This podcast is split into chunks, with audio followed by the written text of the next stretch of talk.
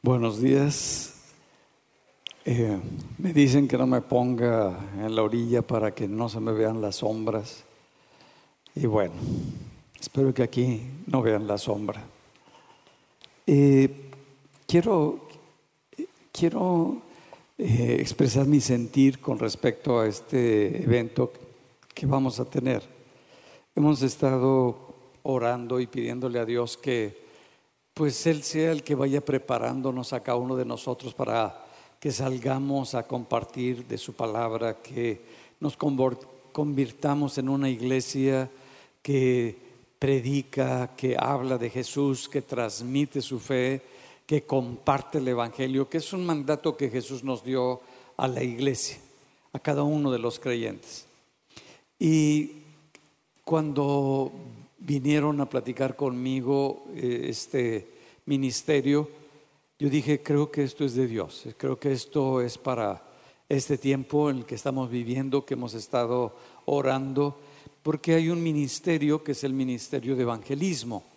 ¿Cuál es la finalidad de este ministerio? Que toda la congregación nos convirtamos en personas que comparten su fe, que hablan de Jesús, que enseñan de Jesús, que comparten de quién es Cristo, porque es lo que hace un creyente, es lo que hace una persona que tiene esa salvación en su corazón, el compartir de su fe, no nada más quedarnos callados, sino el poder llevar este Evangelio de Jesús, como vimos el domingo pasado, estas buenas nuevas, esta bendición a todas las personas.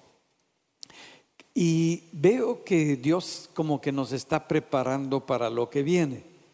Eh, este evento es un evento como preparativo, como el, que estemos abiertos para que vengan de muchas congregaciones y puedan recibir esta pues convivencia que es lo que queremos la unidad de la iglesia en, toda, en todo el mundo para estar fortalecidos y el tener el privilegio de ser un, un lugar, una casa que va a recibir a todos. Hemos estado preparando todo, hemos estado invirtiendo para cambiar nuestro sistema de sonido y se puede escuchar en todo el auditorio y todo el auditorio tenga una buena recepción.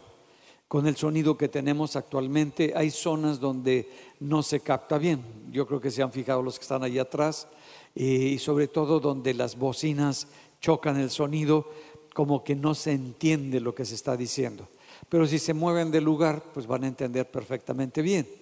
Y este sentir es porque vamos a empezar a abrirnos, vamos a empezar a tener eventos magnos donde vamos a invitar a gente de alabanza, de gente que pues ya tiene una trayectoria y que la gente conoce su alabanza, pues los vamos a invitar para que podamos ser anfitriones y recibir y bendecir a muchas personas, no solamente en Tampico, sino en Monterrey, en San Luis, porque van a venir de muchos lugares.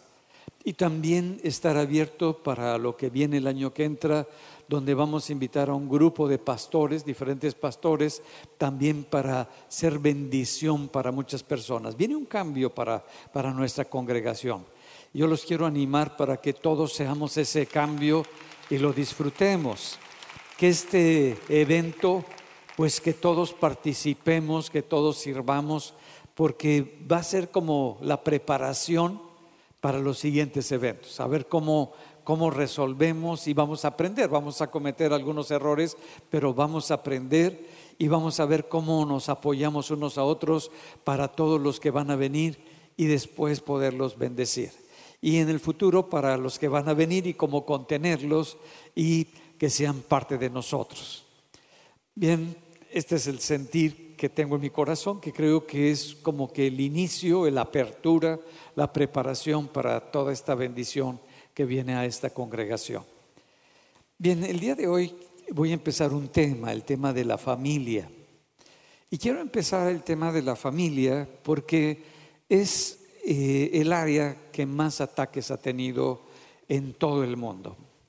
Eh, últimamente en diferentes eh, partes del mundo lo que más están atacando es el concepto de lo que es la familia. Como que ahora los jóvenes de esta última generación no saben lo que es la familia. no saben lo que es el matrimonio, no saben lo que es casarse. Eh, lo damos por hecho, como si todos entendiéramos lo mismo. Y se han metido y han colado un grupo de personas que quieren de alguna manera desarticular a lo que es la familia, lo que es el hogar, lo que es el matrimonio, para tener un control de la globalización. Y la globalización no me refiero a que estamos abiertos para mandar productos y comprar productos de todo el mundo, sino a cómo un grupo de personas quiere controlar a todo el mundo y para controlarlo el pilar básico es la familia. Si rompen el concepto de la familia, van a poder entrar y romper a la iglesia. Si rompen a la iglesia, van a poder romper a lo que son la nación, el pueblo, y después van a poder hacer un solo control y manejar al mundo entero. Entonces, que como iglesia vayamos entendiendo todo el proceso y los ataques que estamos recibiendo, que está recibiendo la gente en todo el mundo para que estemos preparados y podamos ayudar a las personas a entender lo que es la familia. Y la familia, para entenderlo bien, no es algo que nosotros como seres humanos inventamos, no es algo que nosotros establecimos. La familia es algo que Dios estableció. Por eso cuando vemos en la, en la Biblia acerca de cómo se presenta a Dios y cómo se conoce por primera vez, primera vez a Dios, el yo soy, y después en su relación con Abraham se conoce como padre a Dios y empieza a establecer una familia Dios aquí en la tierra a través de Abraham y por eso nosotros estamos en Abraham como hijos de esa misma fe y toda la gente le decía Padre Abraham. Era como que la familia aquí en la tierra, pero lo que ocurre aquí en la tierra es algo que Dios estableció en los cielos. Dios, nuestro Padre celestial, él tiene él creó a todos los seres, tanto angelicales como los seres humanos. Y dentro del reino de Dios, dentro del reino de los cielos, Dios está como Padre y el Padre Celestial. Cuando tienen una reunión, nos enseña la Biblia que todos los hijos de Dios se reunieron para estar con el Padre, para estar con Dios. Y vinieron y exponen y hablan y dicen todos los ángeles porque son hijos de Dios.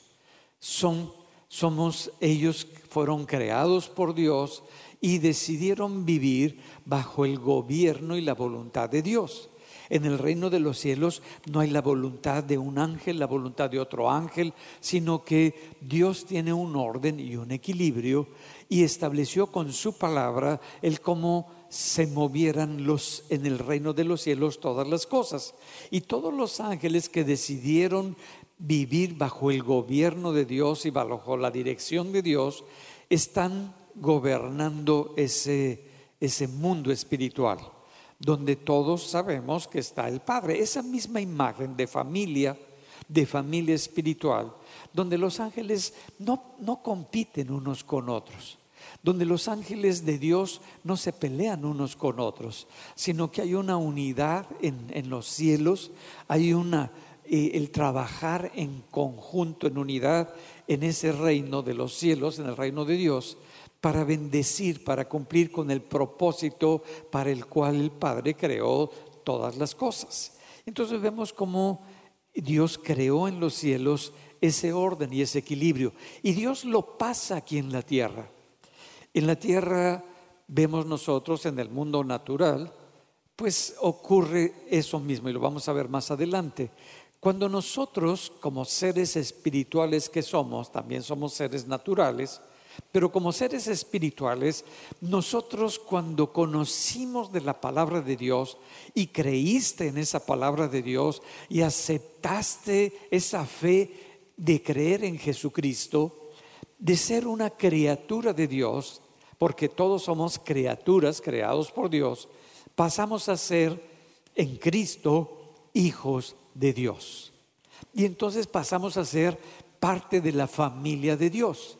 Ahora pertenecemos a la familia del Padre, a la familia de Dios. Cuando nosotros muramos aquí en la tierra, continúa la vida, esta vida no se acaba y pasamos para seguir en ese reino donde hay todo ese equilibrio para todos aquellos que decidimos vivir bajo la voluntad de Dios. Porque no, en una familia donde cada hijo quiere hacer su voluntad, pues no es familia, es una discordia, una división y una serie de problemas. Cuando nosotros estamos unidos como familias, entendemos cuál es el papel, cuál es la responsabilidad de que toma cada uno dentro de la familia. Y por eso estamos estructurados como familia. Esto pasa en el reino de los cielos. Está la familia espiritual. Cuando tú tomaste a Cristo y recibiste a Cristo, pasaste a ser la familia de Dios. Y nosotros como iglesia somos la familia de Dios. Y hay un equilibrio también, hay un orden. Cada lugar sabemos que nuestra fe está sostenida en lo que nos dice la Biblia, que es la palabra de Dios, para nosotros. Y decidimos nosotros someternos, ponernos bajo la voluntad de Dios, creyendo la palabra de Dios que Jesucristo nos enseñó y que vemos en el Antiguo Testamento. Y cuando nosotros creemos en esa palabra, empezamos a vivir bajo la voluntad de Dios. Y la empezamos a practicar y somos ahora esa familia de Dios. En la tierra nosotros, y se los digo, aunque lo sabemos, la familia consta de lo que es el papá, la mamá y los hijos. Esa es la familia nuclear. Esa es la familia con la que nosotros crecimos. Pero también el comienzo de comenzó esta familia con un hombre y una mujer. Y este hombre y esa mujer se unieron y a partir de ese momento formaron su propio hogar.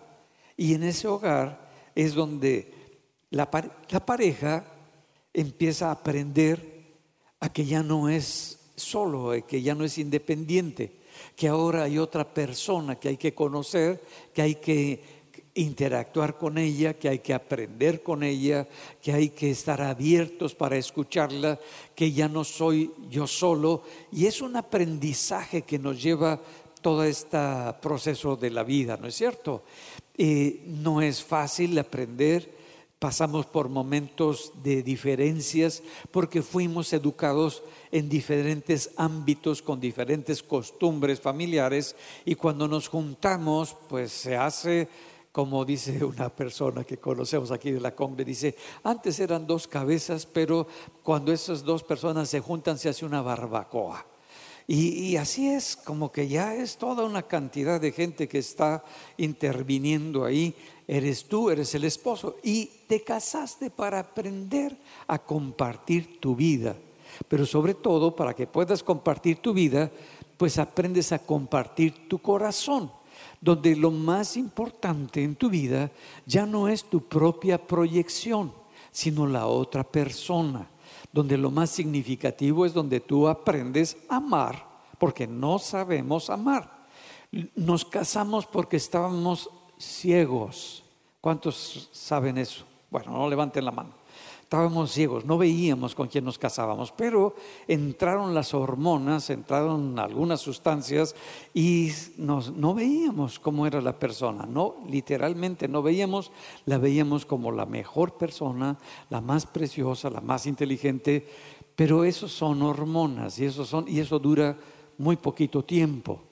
Para después necesitamos continuar aprendiendo y aprendiendo a aceptar a la persona como es, y el aceptar a la persona como es, el, el convivir con la persona en cómo, cómo ella reacciona ante diferentes circunstancias, es que estamos aprendiendo a amarla, porque la estamos aprendiendo a aceptar, a probar, no la estamos criticando, juzgando, podemos decirle, no estoy de acuerdo con esto, pero eh, velo tú, procesalo tú, porque sabemos que nosotros no podemos cambiar a nadie.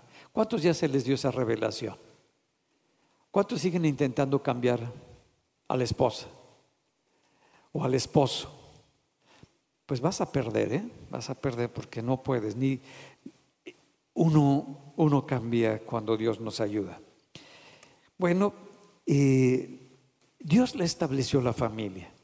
Cuando nosotros vemos en la historia para ver si la sociedad, cuando la sociedad empezó a integrar, vemos nosotros en el libro de Génesis, en el capítulo 2, en el verso 24, cuando Moisés empieza a enseñar lo que es la palabra de Dios, dice, por tanto dejará el hombre a su padre y a su madre y se unirá a su mujer y serán una sola carne.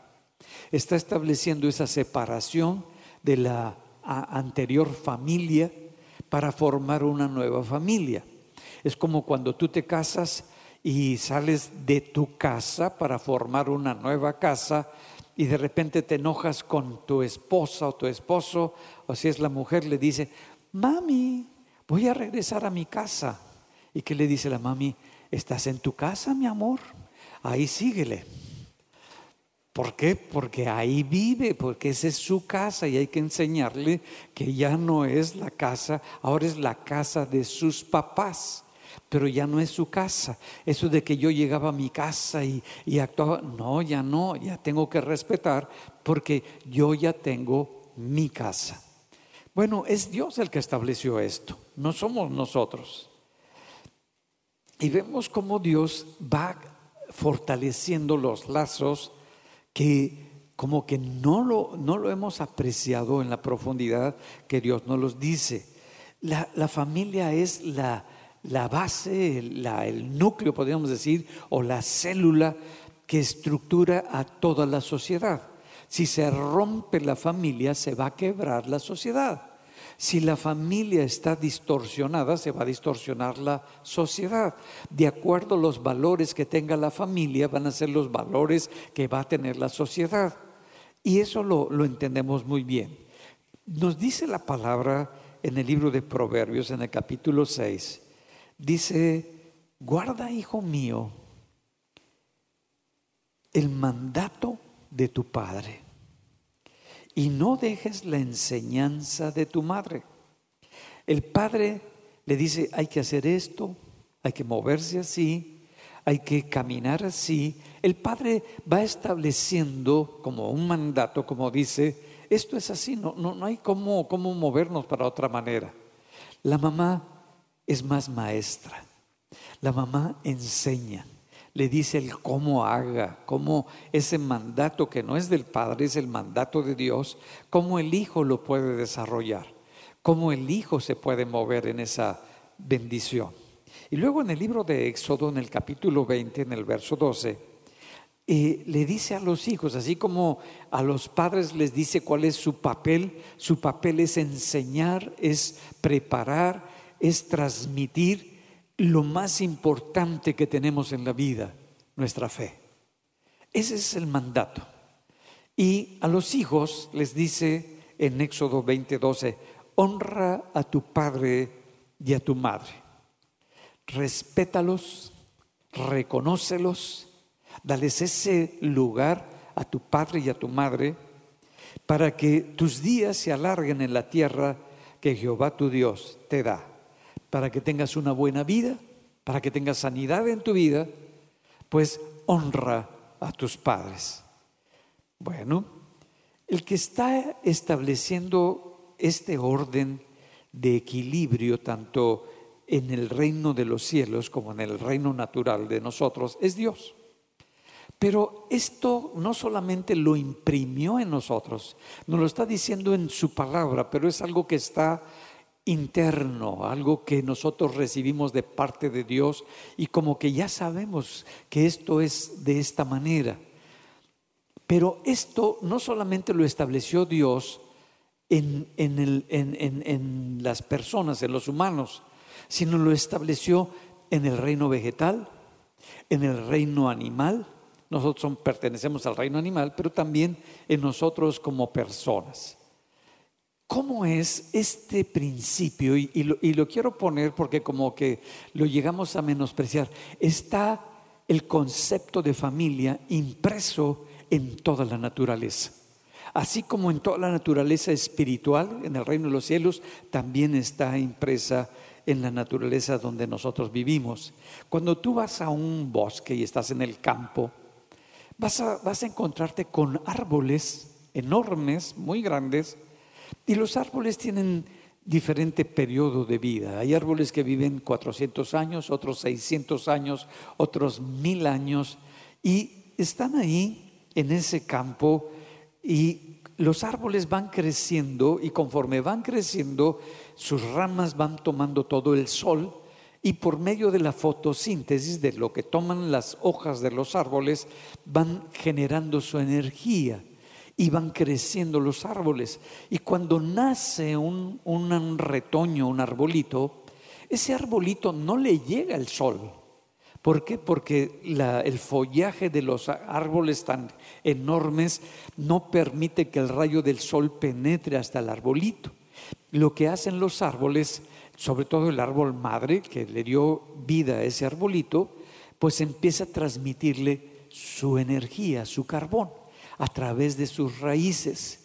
Y tú ves al arbolito que está verde, está chiquito, está muy bien, muy frondoso, y tú dices, pues ¿cómo le hace si no le está llegando la luz del sol? ¿Cómo está ocurriendo? ¿Por qué? Porque lo están alimentando. Los árboles se comunican entre ellos a través de sus raíces. Y a través de las raíces pasan toda la información a los que son de su misma especie. Si son robles, a todos los robles empiezan a comunicar y hay una serie de las raíces de los árboles se entrecruzan con las raíces de todos los otros árboles y empieza la comunicación entre ellos. Hay un lenguaje hay una conciencia, los árboles son conscientes, las plantas son conscientes de su medio ambiente. Nosotros decimos, ¿qué, qué es la conciencia? Tener la capacidad de reconocerme como individuo y de reconocer el medio ambiente, lo que me rodea, el cómo tengo contacto con las personas. Esto han hecho investigación y se las quiero presentar rápidamente para que entendamos, está en los árboles. Y vemos nosotros que son conscientes del espacio. Del espacio porque si tú pones unas semillitas, y me gustan pasar el primer video,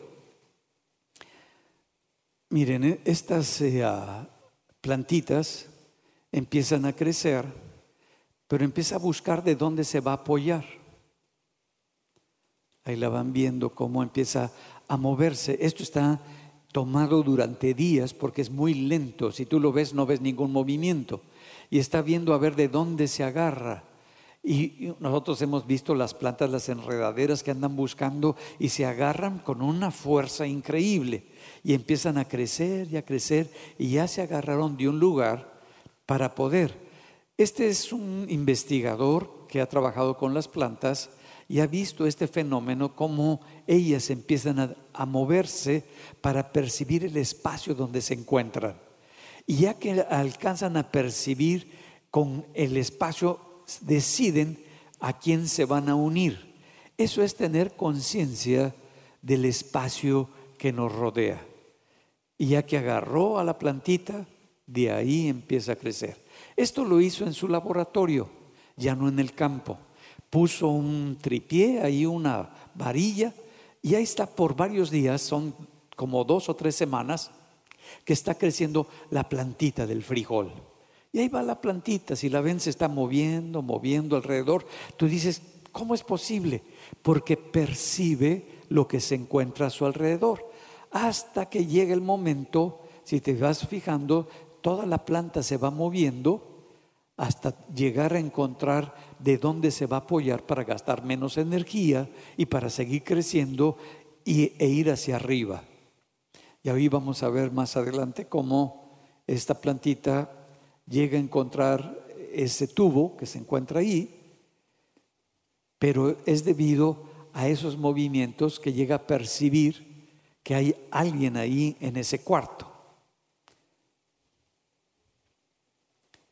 Y una vez que lo alcanza, ya el movimiento, el crecimiento, la fuerza, las plantitas que están más cercas empiezan a desarrollarse para poder ir hacia arriba. Bueno, vemos cómo tienen esa conciencia del espacio, de su entorno. También no compiten entre ellas.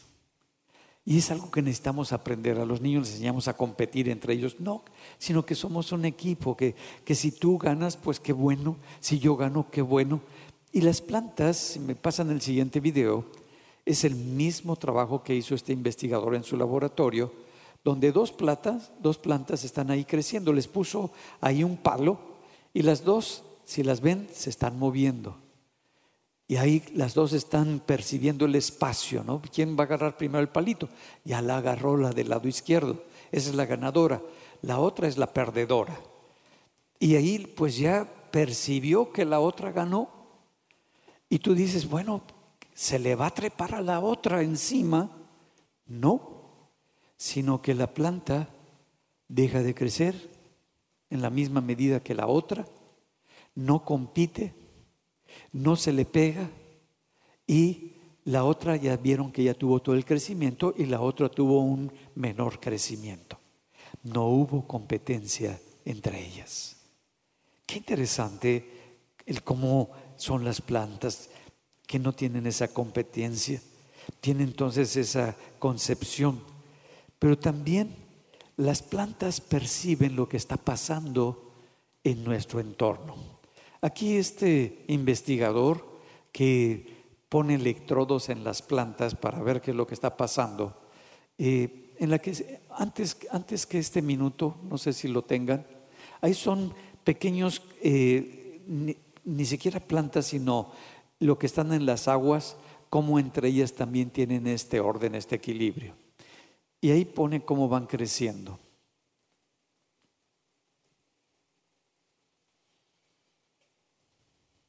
Este crecimiento tiene un equilibrio, tiene un orden eh, y tiene una comunicación. El video que sigue, por favor. Ahora sí lo va describiendo. Los árboles pueden parecerse de solitarios, pero debajo de la tierra están sus raíces. Los árboles hablan, intercambian, guerrean, transmiten. Lo hacen a través de una red de hongos que crecen dentro y alrededor de sus raíces. Los hongos suministran nutrientes a los árboles y, en cambio reciben azúcares. Los científicos han descubierto que esta conexión es mucho más profunda de lo que se pensaba. Al conectarse a la red de hongos, los árboles pueden compartir entre ellos. Es como un Internet subterráneo que los ayuda a comunicarse entre sí. Se cree que los árboles más viejos, llamados árboles madre, usan esta red para comunicar, suministrar azúcares a los retoños, darles sombra y apoyarlos. Los árboles enfermos moribundos pueden verter sus recursos para compartirlos y ser utilizados por los vecinos más cercanos. Las plantas también usan los hongos para enviarse mensajes si son atacados. Pueden lanzar señales químicas para advertir a sus vecinas que están en peligro. Pero como Internet, esa red de comunicación también la tienen ellas, están intercambiando, algunas orquídeas hackean el sistema para robar esa información. Otras especies, como el nogal negro, esparcen químicos tóxicos para sabotear a sus rivales. Y vemos cómo hay esa comunicación. Se sospecha que desde ese tiempo que los organismos están más conectados de lo que aparentan estar. En el próximo viaje del bosque es una pausa para apreciar que hay algo bajo de sus pies, así como por encima. Bien, ¿qué, está diciendo este pequeño video que les puse? Que, y se vio que de repente habían estos arbolitos y empezaban a crecer y pusieron ahí unos animales que se estaban reproduciendo mucho, pero se empezaron a comer a los arbolitos que estaban creciendo. Mandaron una señal por debajo de los árboles y empezaron a producir una sustancia tóxica estos arbolitos. De pronto estos animales empezaron a morir. dijeron, ¿qué está pasando? ¿Por qué están muriendo? Y se dieron cuenta que se comunicaron a través de las esporas de los hongos y a través de unas sustancias que lanzan a varios miles de kilómetros para que se protejan de sus predadores. Y cuando se protegen ya no se los están comiendo y pueden seguir creciendo. También, si se dieron cuenta, cuando viene algún intruso que quiere tomar energía de ellos, ellos se dan cuenta y empiezan a mandarse mensajes para protegerse, se están cuidando. Esta percepción de lo que está pasando a su alrededor y de la protección, es lo que nosotros conocemos como la familia de las plantas. No sé si sacaron el video donde una persona ah, está destruyendo una planta, si lo, tienen por favor, me lo pasan. Las plantas también sienten. miren, le pusieron unos electrodos. El experimento, una planta asiste en la corte, al corte de una lechuga entonces van a poner una lechuga y cuando la cortan, la planta que están registrando su actividad, vean el osciloscopio, se empieza a mover, era una línea, siente el dolor de la lechuga. Tú dices, ¿cómo? La planta está conectada al osciloscopio, son dos plantas, ponen a un grupo de cuatro personas, un sujeto de cuatro voluntarios, y a uno de ellos, ninguno sabe, nada más uno de ellos le toca el papelito que dice mata a la planta. Y entonces todos se lo guardan, nadie sabe quién va a ir. Y la fase 3, eh, una planta está a punto de presenciar la muerte de la otra planta. Y miren, la está deshaciendo la planta. Ya le dio hasta machetazos. Ya la rompió ya la hizo pedazos. La otra registró la fase 4, ahora desfilan y miren, pasó el primer voluntario que no le hizo daño. Está en una línea, no hay actividad. Viene el segundo voluntario, que ni sabe quién fue, tampoco pasa nada. Luego viene el que la mató y miren cómo se pone el osciloscopio. Toda asustada, toda angustiada la planta, me va a dar jaque mate este. Las plantas sienten y tienen memoria. Porque este hombre, después de cuatro meses, vino y la planta volvió a responder igual. Yo después de cuatro meses no sé qué pasó, pero la planta sí.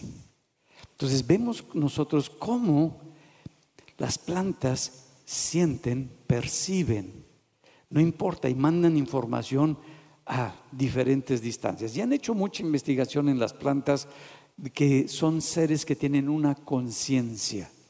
Esto decimos, bueno, pero es mucho más lenta. Nosotros vivimos en otra velocidad, con otra actividad, pero las plantas, como se dieron cuenta, se mueven y buscan y tienen percepción en el espacio, tienen comunicación entre ellas, se cuiden entre ellas, se protegen, mandan información para que no, no las destruyan. Hay todo un ambiente familiar dentro de las plantas. Eso ocurre, eso de familia, ese concepto de familia, Dios lo imprimió en las plantas. No es algo que nosotros le enseñáramos a las plantas, ya está implícito en ellos. Igual está en las diferentes especies animales. Se protegen como familias de la misma especie y, empiezan a vivir en ese entorno como, como familia.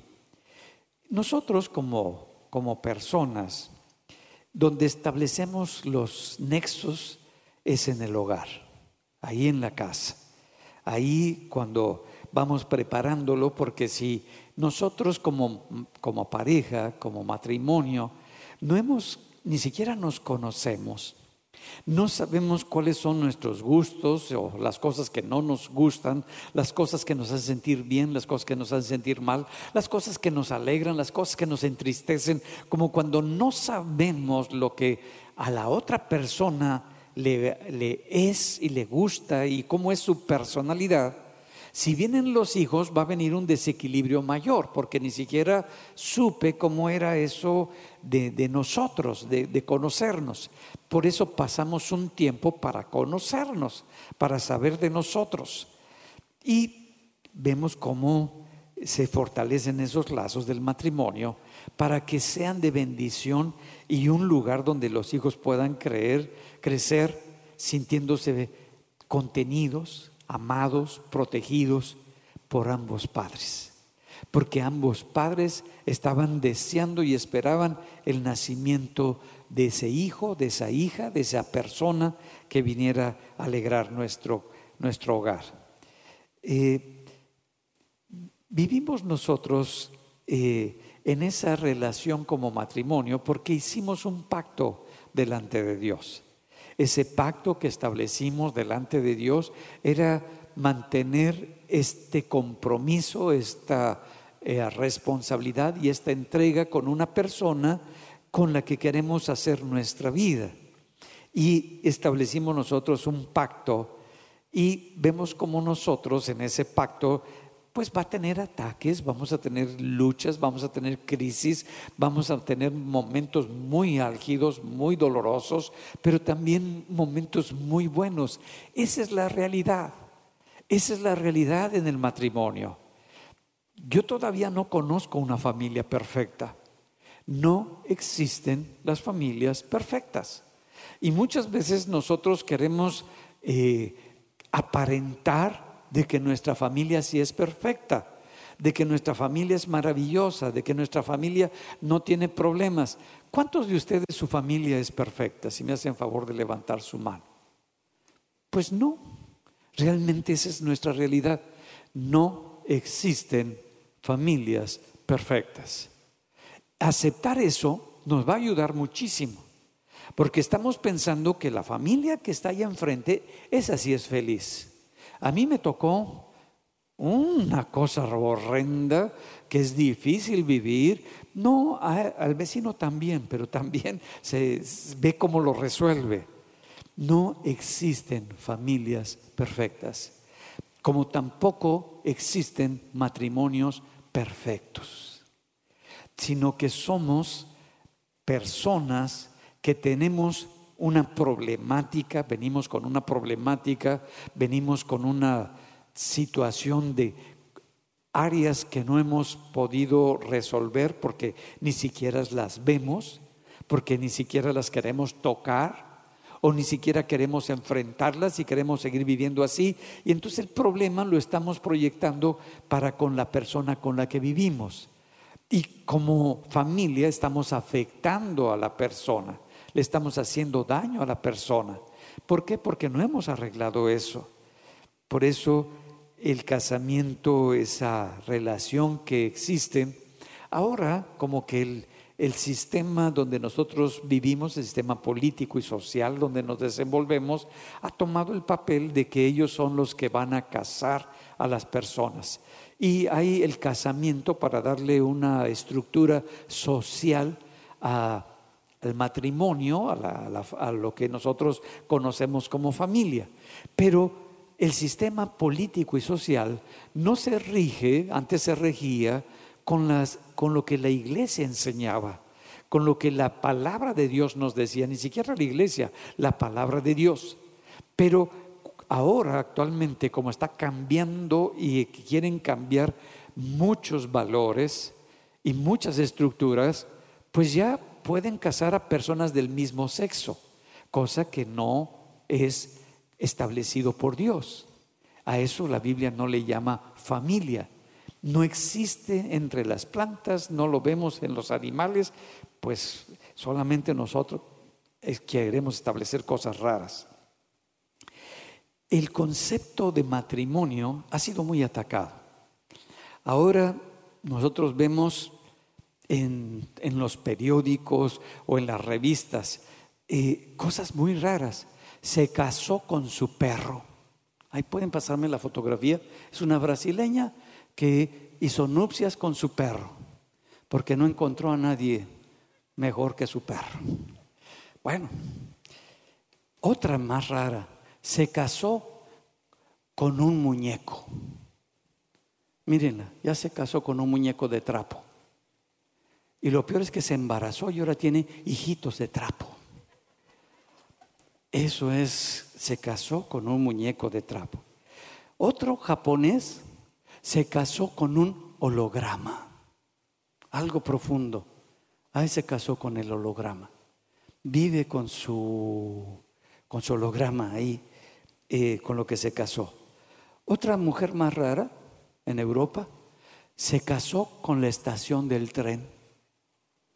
Ahí está casada con la estación del tren. Ahí va a abrazar las paredes de su esposo, la estación del tren. Y dice que ya se embarazó. como que se, ha dado mucho esto en las en noticias, en periódicos, en internet. Se casó con el delfín, se casó con mil barbaridades para distorsionar lo que es el matrimonio, lo que es la pareja, para romper y meter una nueva idea. Y por eso es, le llaman la ideología. Una nueva idea. No es un valor. No es algo que esté cambiando. ¿Cómo puedes cambiar a una sociedad? Cambiando sus ideas. Antes se pensaban, los nazis pensaban que si ellos conquistaban y, sometían a todos los pueblos, iban a poder cambiar y tener el control del mundo.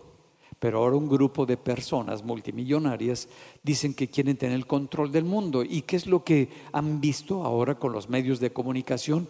Que si le cambian las ideas de sus valores fundamentales y se establece una nueva ideología de género, de matrimonio, de hogar, de familia, vamos a poder conquistar a todo el mundo. Y lo están haciendo. Están trabajando muy, muy fuerte en eso. Entonces, el primer contacto que, cada uno de nosotros tuvimos fue que nacimos dentro de una familia. Y todo lo que ocurre dentro de la familia va a influir, va a afectar en quiénes somos. El quién eres tú, pues lo aprendiste de tu casa. El cómo, cómo eres, cómo somos, también lo aprendimos en nuestra casa. La manera en cómo tomamos decisiones, pues lo aprendimos de, de nuestros padres a lo largo de nuestro crecimiento. Por eso, si quieres ayudar a una persona, lo primero que necesitas hacer es conocerte tú. Porque si no te conoces tú, ¿cómo vas a poder ayudar a otra persona? Cuando tú te conoces y ves cómo enfrentaste, cómo resolviste determinada problemática con la que viviste, te vas a dar cuenta que no es tan fácil, que no es tan tan resolver un problemita, mira, haces esto, esto y se acabó. No, cuando tratas contigo y empiezas a ver que el cambio viene porque tú lo crees, porque tú lo quieres, porque te estás dando cuenta de lo que está pasando en tu persona y lo aceptas y quizás una persona como el ministerio que tenemos aquí de consejería, te da un consejo, pero tú decides si sigues ese consejo, si estás abierto a ese consejo y si estás abierto porque tienes la madurez, tienes la capacidad para entender ese consejo, empiezas a hacer cambios en tu vida. Y esos cambios en tu vida te das cuenta que no es fácil. ¿Cuántos se han dado cuenta en su vida y quieren hacer cambios en su vida y han empezado a hacer cambios en su vida y se han dado cuenta que caes otra vez en lo mismo y que ya no quieres hacerlo y otra vez caes en lo mismo y tú dices, pues ¿qué está pasando? Te das cuenta que no es fácil, que es un proceso, pero no te das por vencido, sino que sigues y sigues y sigues hasta que ocurre la transformación. Y cuando le vas a dar un consejo a una persona, le dices, mira, no es fácil. No, no, no lo vas a lograr de la noche a la mañana. Vas a tener que permanecer, te vas a caer, te vas a levantar, lo vas a intentar las veces que sean necesarias, pero lo vas a lograr, porque se puede lograr y lo vemos nosotros. Entonces en nuestra familia, ahí aprendimos a relacionarnos, a compartir, a convivir, porque lo vimos en nuestra casa. Y nuestros padres en su manera de vivir y de interactuar nos enseñaron mucho. Y nosotros copiamos sus conductas. Es parte, sus chistes son nuestros chistes. Su manera de vacilar se convierte en nuestro, nuestro humor después. Pues fue parte de que nosotros. Por eso, si te das cuenta, es tiempo de estar orando por tus hijos. Porque ellos están pasando por un tiempo muy, muy difícil. Están pasando por una guerra muy grande donde viene un colapso y se está estableciendo un colapso moral, una quiebre de los valores. Y lo que quieren es derribar lo que son los principales valores que tenemos como seres humanos y es la familia. Si te das cuenta ahora, los jóvenes, pues ¿para qué me caso? ¿No? Mejor me junto con fulana o con fulano y ahí establecemos nuestra vida y, a ver qué pasa. Como que ya no hay un lugar de, que la familia disfrute, que la familia se integre. Por eso necesitamos estar orando.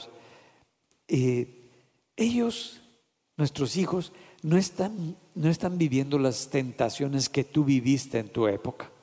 En mi época no había internet. Las máquinas eran máquinas de escribir. Ni siquiera teléfonos tenían todas las casas. Tenías que ir a la esquina a hablar por teléfono. Pero ahora tus hijos han visto cosas que tú ni siquiera te imaginas. Ya se metieron a cosas terribles y a unas cosas horrendas. Y, tú crees que tus hijos están muy bien. Y, y, tú dices, no, mi hijo no lo va a hacer. No, no, no, porque yo le tengo controlada aquí la computadora. No, pues ya se lo enseñó su, compañero en la escuela con su celular. Ya le enseñó toda la basura y toda la mugre y ya están en su mente luchando con una mentalidad completamente distorsionada de lo que es la sexualidad, de lo que es la persona, de lo que es el hombre, la mujer, ya está completamente distorsionado para que se destruya completamente sus valores. Por eso necesitamos cuidar a nuestros hijos.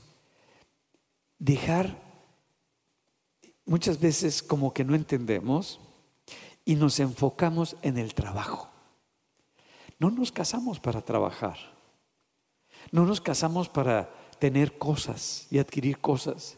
Nos casamos para amarnos. Y se nos olvida, se nos olvida el principal fundamento por lo cual nos casamos y nos enfocamos a trabajar y trabajar y trabajar para tener, para comprar, para adquirir. No es malo que tengas, no es malo que adquieras. Lo malo es cuando el primer valor, lo que tú le enseñas y le transmites a tu hijo, es lo que para ti es valor, el trabajo. Para lo que este es valor, la compra de esas cosas. Y entonces vemos que hay problemas después porque no hemos transmitido la verdadera felicidad a nuestros, a nuestros hijos.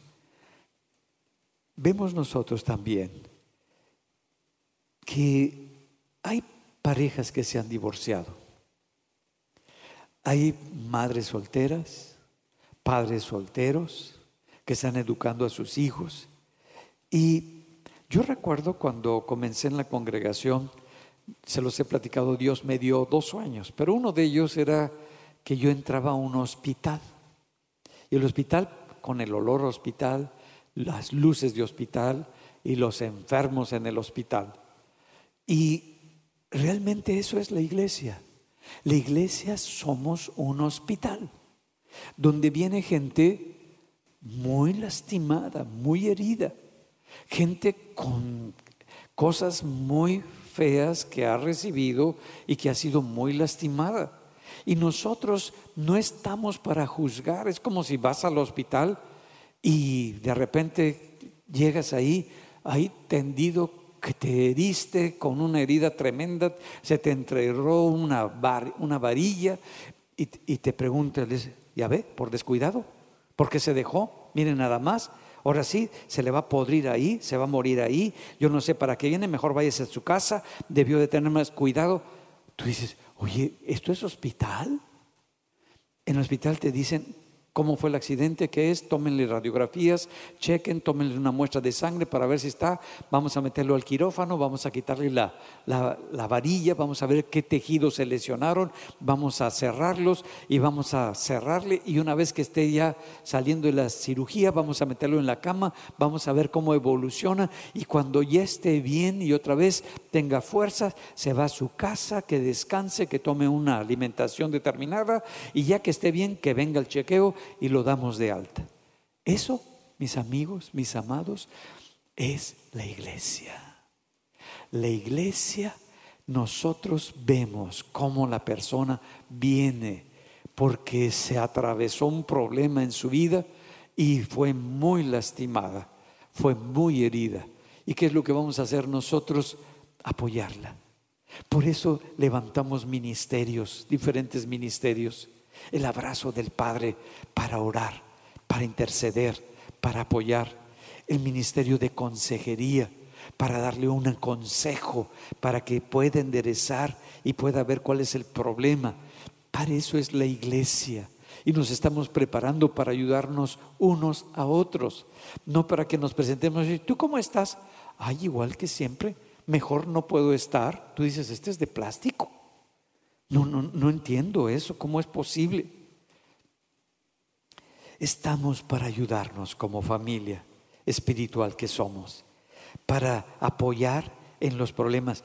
Tú no le vas a resolver su problema económico, tú no le vas a resolver su problema familiar, tú no le vas a resolver su problema laboral que tenga, tú le vas a dar una palabra de Dios, tú tienes la oración para bendecirlo, para que pueda ver y pueda salir de su condición. Por eso la palabra de Dios es la bendición. Ahora, ¿qué es lo que he visto en la iglesia? En la iglesia he visto que los padres que recibieron y tuvieron este contacto con Jesús y esta fe con Jesús y esta bendición de Jesús, nosotros como padres somos responsables de transmitir nuestra fe a nuestros hijos. Nuestros hijos van a aprender de lo que nosotros creemos, de cómo nosotros creemos, de cómo nosotros tenemos nuestra relación con Dios, porque nos ven, porque de lo que les hablamos es lo que nos dice la palabra y que nosotros nos movemos con respecto a eso, de cómo en la enfermedad enfrentamos con los herramientas que conocemos, con la palabra que conocemos, cómo enfrentamos nuestras enfermedades, cómo enfrentamos nuestras dificultades. Les enseñamos a nuestros hijos que pasamos por problemas, pasamos por dificultades, pero que tenemos un Dios poderoso que siempre nos va a ayudar, que siempre nos va a fortalecer, que nos va a levantar, que tenemos recursos del cielo para salir adelante. Eso se lo enseñamos a nuestros hijos, porque en la noche platicamos con ellos, porque hablamos con ellos, porque ellos son importantes para nosotros. El Padre es el que transmite esta fe a los hijos, el que enseña esta fe a los hijos. El Padre es el que fortalece el corazón de los hijos. La madre le va enseñando también la madre le va diciendo esto, aquello. Por eso el mandato del padre, la enseñanza de la madre, somos nosotros. Pero ¿qué ha pasado? Los padres no transmitieron su fe. Los padres no fue el valor principal en su casa el Dios Todopoderoso. Hicieron de Dios muchos una religión, una costumbre dominical una lectura de vez en cuando del conocimiento de la Biblia y para ellos era eso, Dios. Entonces, los hijos que están viendo cómo enfrentan las broncas, cómo resuelven los problemas, cómo entran en crisis y cómo lo resuelven igual que sus compañeros que no conocen a Dios y los papás de sus compañeros que no conocen a Dios, pues los hijos no quieren saber de Dios. Los hijos pues dicen, ¿qué es eso? Eso es religión, eso son reglas, eso son costumbres, eso es una ideología de, mis padres, pero no es un valor, no es una fe, no es una manera de vivir. Y por lo tanto, pues no quieren, no quieren el Dios que tú tienes. Vienen contigo mientras que son adolescentes y jóvenes y tú los sostienes. Pero después ya no quieren saber nada de Dios. Se rebelan y empiezan en lucha pero el que enseña es el Padre. Miren, esto lo vemos en la Biblia. Vemos cómo Dios sacó a todo el pueblo de Israel de la esclavitud. Cómo levanta otra generación Dios con Josué y los introduce a la tierra prometida. Y cuando llegan a la tierra prometida, todos están pues contentos, todo eso, y se enfocan a producir en la tierra prometida y no le enseñan a la siguiente generación, ni siquiera a la otra, no, la que sigue, tus hijos, los hijos de esa generación no les enseñaron quién era su Dios, no transmitieron esa fe, no les platicaron las hazañas, los milagros que hacía Dios y que hizo Dios por ellos. Y por lo tanto esa generación se fue tras otros dioses. Si nosotros no compartimos nuestra fe, nuestros hijos se van a ir con los dioses del mundo, con esos valores que el mundo establece. Y ese es que, ¿qué falló? No sé si te fijes, ¿qué falló en esa generación de Josué? No fue Dios, no fueron los milagros, no fue la provisión de Dios. El problema fue que los padres no transmitieron y no enseñaron a sus hijos a tener una relación con Dios, a tener esa comunicación con Dios. Se dedicaron al trabajo a las cosas que tenían ahí y no para transmitir. ¿Cómo le voy a transmitir y cómo voy a tener esa seguridad de que mis hijos tengan un Dios que es el Dios que yo conozco, que es un Dios poderoso? Por eso Dios les dijo y nos dice a nosotros en Deuteronomio 6:6, dice, y estas palabras que yo te mando hoy estarán sobre tu corazón. Mira, no, te habla a ti, me habla a mí, va a estar sobre tu corazón. Se las vas a repetir a tus hijos y hablarás de ellas estando en tu casa, andando por el camino y al acostarse cuando te levantes y las atarás como una señal en tu mano y estarán como frontales en tus ojos y las escribirás en las postes de tu casa y en las puertas. ¿Qué es lo que está diciendo Dios? Dice, mira, estas verdades para que pueda tu hijo conocerme a mí y tener una vida conmigo, tú se lo necesitas enseñar. Enseñar de día y de noche. Enseñar cuando se acuestan con, les compras un libro, le lees el libro, platicas con ellos, te sientas a platicar de lo que Dios está haciendo en tu vida, de quién es tu Dios. Pero nos sentamos a platicar del trabajo, de la persona con la que hicimos el negocio. De, tú dices, ¿qué le estoy transmitiendo de valor a mis hijos? ¿Qué estoy pasándoles esa información? Y dice, por eso Dios dice, ¿se las vas a enseñar? Las vas a poner, mira aquí, ¿qué quiere decir? Con tu manera de vivir, con la cara que tú pones, con tu manera de enfrentar las cosas, tú le estás enseñando a tus hijos tu relación con Dios y la fe que tú tienes en Dios y cómo Dios te resuelve, te ayuda y te dirige para salir de los problemas en los que estás viviendo. ¿Qué es lo que estamos haciendo? Poner un pilar poner un fundamento.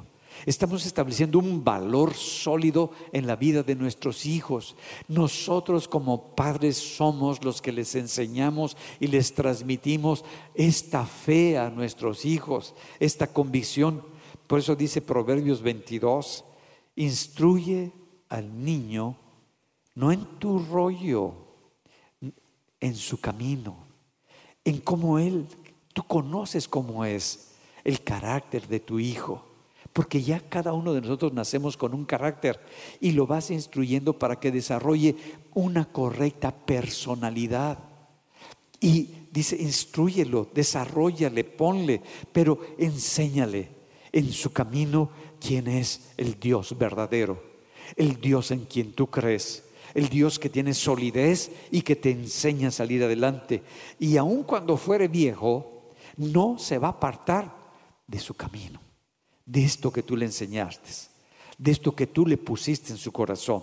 Ah, entonces es la responsabilidad de los padres, del papá y de la mamá, enseñar a nuestros hijos, mostrarles el camino y que se pueda levantar una generación que tiene esta fe en Dios. Mira, estaba viendo yo eh, de las iglesias en los Estados Unidos, cómo casi todos son puras cabecitas blancas. Qué bueno que todavía no me salen canas. Pero puras cabecitas blancas, porque los hijos ya no van. Y cuando se muere esa generación, se acabó esa fe. ¿Por qué? Porque ¿qué es lo que le transmitiste a tu hijo, a tu hija? Si tú le transmites que los negocios, que esto, ese es su Dios. Eso es por lo que van a pelear, es por lo que van a estudiar, es por lo que se van a preparar. Porque el Dios que le enseñaste le va a resolver todos los problemas. Y es una mentira. Diles los problemas que has tenido y cómo el dinero no te lo ha sacado adelante. Mira, cuando tú no tienes valor y no tienes verdaderos valores, tú tienes un precio. Se te puede comprar. Si me pasan la fotografía, Dice, no es lo mismo valor que precio. Si no tienes valores, entonces tendrás un precio, como esos que se ponen para sacarlos en el súper y sabes cuánto vale. Y me, gustó muchísimo. Me la mandó mi esposa. Si no tienes claro tus valores, cualquier persona te puede comprar. Porque tienes un precio. Porque no has guardado tus valores. Necesitamos orar para que nuestros hijos puedan seguir adelante. Para que tengamos ese Dios poderoso. Platícale. Quizás tus hijos no conocen cómo, cómo creciste. Yo, yo crecí en una familia que no lo tenía la economía resuelta. Yo no tenía para ir con mis amigos a tomar café, ni salir para comprarme una hamburguesa. No había dinero en, en la casa de mis padres para eso. Yo se los platico a, mis hijas, se los platicaba. Esta es mi realidad. Porque a veces cuando los hijos crecen y, se les da todo y tienen para gastar y todo eso, piensan que la vida pues es muy fácil y que todo lo puedes adquirir y no es así. Cuando no se los enseñamos se vuelven orgullosos nuestros hijos, se desubican, no saben lo que es este proceso. Pero aunque si tú hayas tenido todo resuelto y tu economía resuelta y se te haya dado todo, pero lo más valioso no fue la economía es el Dios que nosotros tenemos. Y platícale los milagros que Dios hizo en tu vida. Que ellos puedan saber cómo Dios te sacó, cómo Dios te cambió, cómo Dios transformó tu vida. Que lo puedan ver porque se los platicas. Porque tú eres consciente y les dices, no, mira, yo estaba enfermo, es Dios, Dios, yo clamé, oré y Dios me sanó. En otra situación tú lo viste. Yo oré, clamé y seguí con, con, este problema, pero Dios me fortaleció. Dios me enseñó esto y esto y ahora puedo ver esto, puedo entender el dolor, puedo entender lo que es la enfermedad. Aprendí, Dios me enseñó en otra área y me siento muy bendecido por parte de Dios que se lo puedes decir esos milagros que Dios hizo en tu vida. ¿Cómo te sacó? de los problemas, de la lucha. Mira, el problema principal es la rivalidad.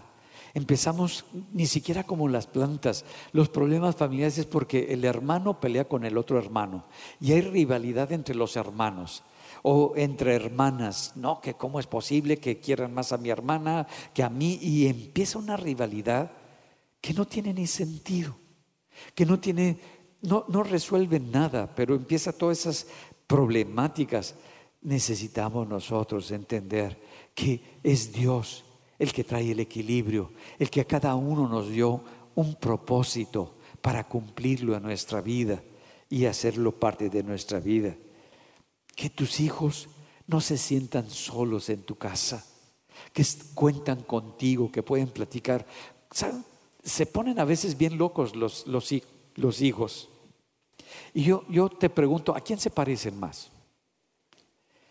¿Por qué se habrá puesto tan loco tu hijo? No, pues ya empezó a entrar en, las hormonas y ya se puso bien loco.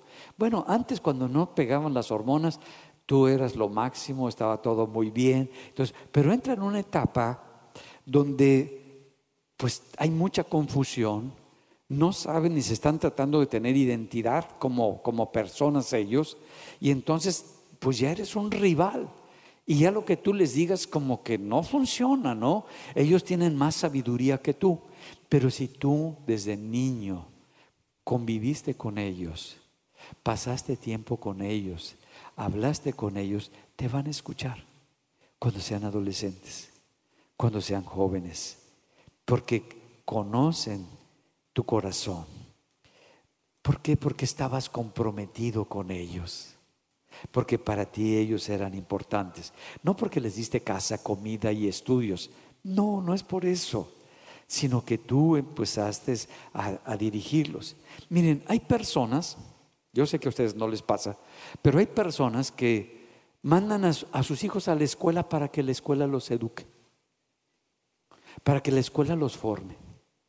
Los manda a la iglesia a la congregación para que ellos les enseñen de Dios. No, nosotros no, no les vamos a enseñar. Les vamos a hablar de Dios a tus hijos. Pero los que se encargan de enseñarle de Dios, eres tú, papá y mamá. No somos nosotros. Nosotros es transmitir, poner, enseñarles ejemplos, pero con la vida los hijos aprenden. Tú le vas a enseñar. Se hizo un estudio en los Estados Unidos, ya ven que ellos hacen estudios y le invierten mucho dinero. Eh, y hicieron un estudio que le llamaron el informe Kuhlman. Este informe fue un informe de 737 páginas las que entregaron. Y, y este estudio consistió en estudiar y, e ir a entrevistar a 3.000 escuelas a 600 mil estudiantes. Y la pregunta es, pues queremos ser un país firme, sólido, que se sostenga, y creemos que la educación es muy importante, que si los hijos les dedicamos y le iba, eh, estaban dedicando para meterle dinero a la educación 14 mil millones de dólares para formar invertirles a la escuela para que la escuela formara a los mejores alumnos. Y empezaron a investigar este sociólogo y eh, de la Universidad John Hopkins, eh, el señor Scottman, eh, sociólogo muy famoso, empezó a investigar y se dio cuenta que en las escuelas que los papás pagaban estaban en la mejor colonia, en el mejor lugar, porque allá es de acuerdo a la colonia donde estás, que pagaban mucho para que los niños estuvieran en escuela, pues había niños que tenían muy buenos resultados y otros que no lo hacían. Y eso se empezaron a dar cuenta que pasaba en todos los niveles, en nivel bajo, en nivel medio, en nivel alto, y dijeron, ¿qué es lo que está pasando? Y llegaron a la conclusión que los alumnos que mejor salían adelante es los que tenían un contacto con sus padres y sus padres los apoyaban para que desarrollaran mejor sus habilidades. Y le preguntaron a un congresista cuando salió el periodista, le dijo, oye, ¿y qué dijo este estudio? Eh, ¿Cuál fue la conclusión? La solución está en la familia, les dijo. Se acabó. Y ya no repartieron el dinero tantos millones. ¿Qué te quiero decir? La escuela no va a educar a tus hijos. ¿Cuántos pensaban que la escuela iba a educar a sus hijos? ¿Cuántos pensaron eso? Ay, me voy a abrochar antes de que azote. ¿Cuántos pensaron que la escuela iba a educar a sus hijos? A ver si me hacen favor levantando sus manos y los mandé para que la escuela y lo metí a la mejor escuela y gasté todo para que... Cuando tú a tus hijos les preguntas cuando salen, oye, ¿y qué aprendiste hoy, chiquito, chiquita? ¿Qué te enseñaron?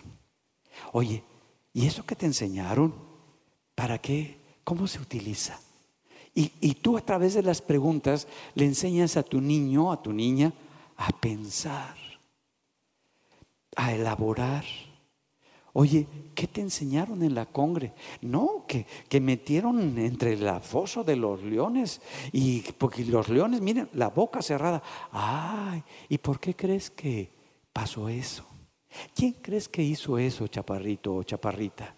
¿Cómo fue que eso? Le estás ayudando en su fe, le estás ayudando en su conocimiento que tiene en su vida. Por eso es la familia la que educa a los hijos.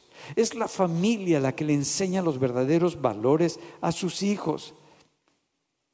Y necesitamos entenderlo. Dice en Éxodo 12:3, hablad a toda la congregación de Israel diciendo, en el 10 de este mes, tómese cada uno un cordero según las familias de los padres, un cordero. Le está diciendo Dios, mira como familia vas a salir, como familia te vas a defender a tu primogénito, como familia se van a, a cubrir y van a establecer y se van a respetar.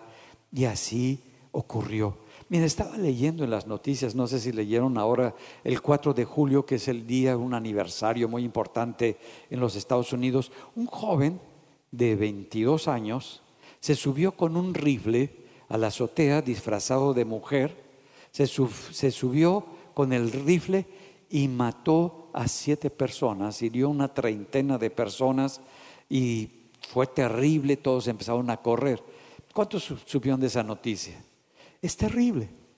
Y estaba yo investigando, pues, ¿qué fue lo que pasó? Porque este joven, pues, es, ya no estaba estudiando, era rapero de YouTube, hacía su rap en YouTube y dicen sus compañeros de la preparatoria que era muy aislado, tenía mucho como resentimiento, coraje, no hablaba con nadie, se sentía agredido de todo. Platicando con un tío, dice, es que yo lo vi el día de ayer y, yo, yo, yo, siento muchísimo por lo que hizo a las familias, me duele muchísimo. Yo lo vi, lo saludé, él se fue. Fueron con el papá y le preguntaron, oiga, este, ¿había un problema aquí en la familia? No, los papás ya no tienen contacto con sus hijos, no saben ni, ni qué hay en los hijos, pero el papá le ayudó a su hijo dos años antes a que comprara un rifle, ese rifle con el que mató a las personas. Tú dices, ¿qué? ¿Comprar un rifle? ¿Cómo es posible? Y el papá apoyándolo. Pues bueno, esos eran los valores del papá. Ahora el hijo va a pasar toda su vida en la cárcel, cadena perpetua.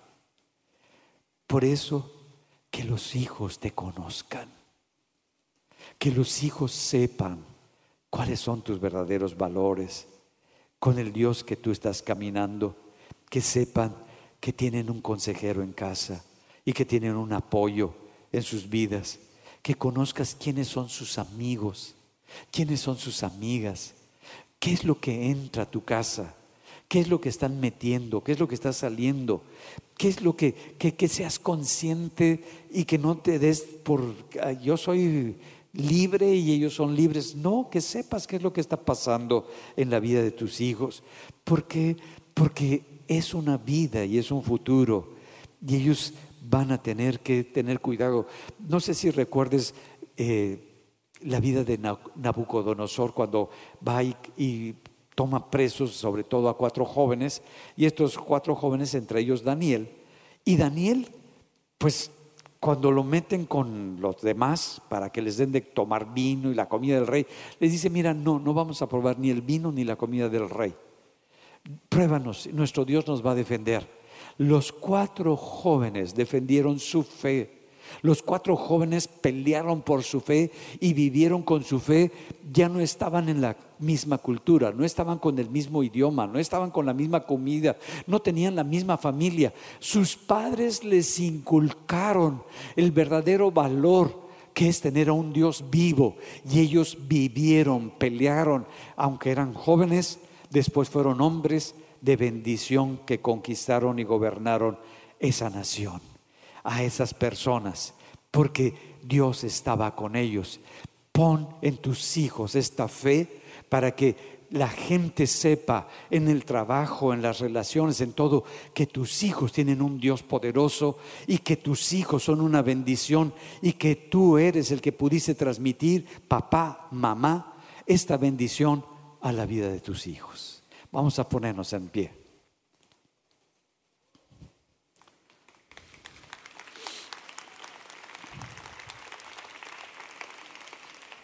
Espero que todos los que tienen niños pequeñitos, ¿cuántos de ustedes tienen niños pequeños?